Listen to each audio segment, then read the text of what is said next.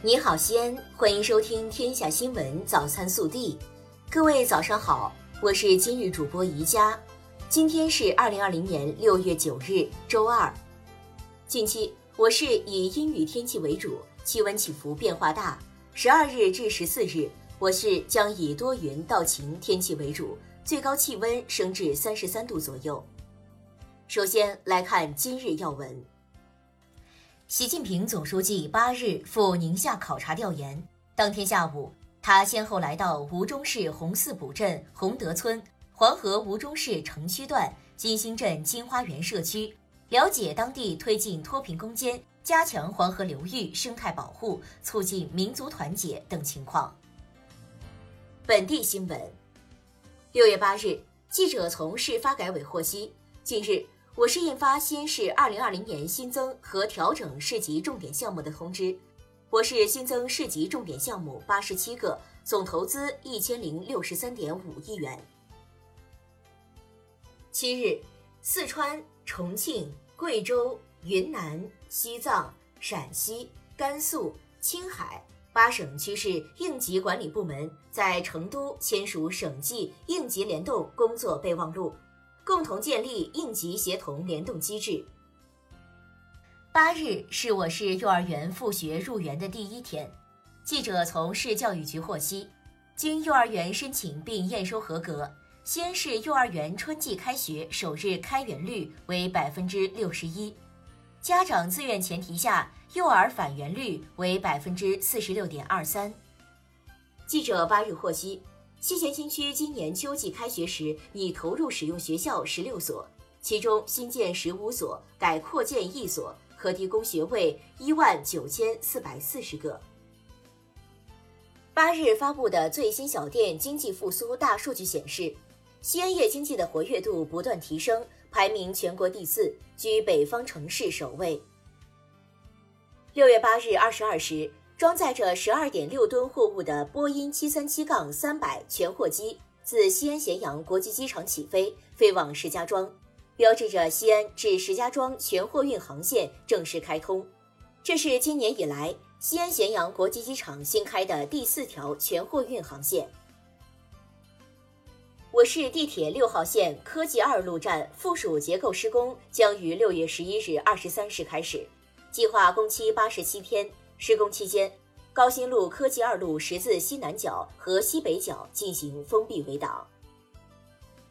六月十日起至八月二十五日，钟楼将暂时闭馆，对钟楼宝顶、屋面、檐口、飞船、外金柱进行闭馆修缮工作。期间，鼓楼正常开放。记者八日从西咸新区获悉，丰东新城诗经里小镇。京河新城乐华城八十八度温泉乐园二家景区达到国家三 A 级旅游景区标准要求，确定为国家三 A 级旅游景区。国内新闻，国家卫健委八日发布实施意见，要求核酸检测工作对八类重点人群应检尽检，分别为：一、密切接触者；二、境外入境人员；三、发热门诊患者。四、新住院患者及陪护人员；五、医疗机构工作人员；六、口岸检疫和边防检查人员；七、监所工作人员；八、社会福利养老机构工作人员。其他人群愿检尽检。民航局等五部门日前联合发布公告，根据疫情变化情况。决定调整目的地为北京的国际客运航班指定第一入境点，自六月八日零时北京时间开始，上海暂停作为第一入境点，增加成都、长沙、合肥、兰州为第一入境点，增加武汉为备用第一入境点。据民政部国家减灾中心八日消息，六月二日以来。江南、华南及贵州南部等地出现持续强降雨天气，引发洪涝、风雹和地质灾害。据统计，灾害造成江西、湖南、广西等八省份一百七十六点三万人受灾，九人死亡，五人失踪，十二万人紧急转移安置，直接经济损失二十八点八亿元。八日。我国探索一号科考船完成马里亚纳海沟深渊科考任务后顺利返港。在航次中，全海深自主遥控潜水器“海斗一号”刷新我国潜水器下潜深度记录，成功完成首次万米海试与试验型应用任务，取得多项重大突破，填补了我国万米级作业型无人潜水器的空白。香港特区政府财政司司长陈茂波八日表示，符合资格的香港永久性居民，二十一日起可登记申请领取一万港元，最快可于七月八日收到该笔款项。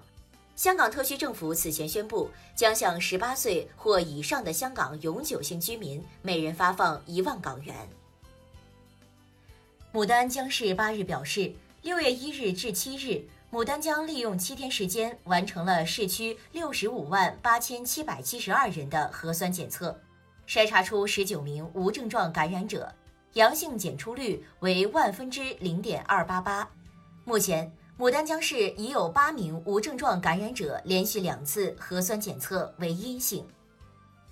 近日，山东青岛平度一女子欲跳楼轻生，货车司机宋玉武和八人扯背营救。女子坠楼时砸中宋玉武头部后身亡，宋玉武住进 ICU 救治。日前，平度市见义勇为协会拟研究认定扯背救人的九人为平度市见义勇为先进群体。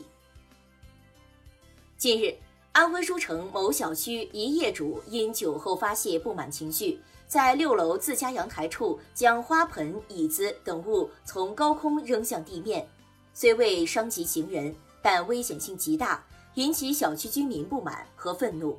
日前，犯罪嫌疑人袁某被警方刑事拘留。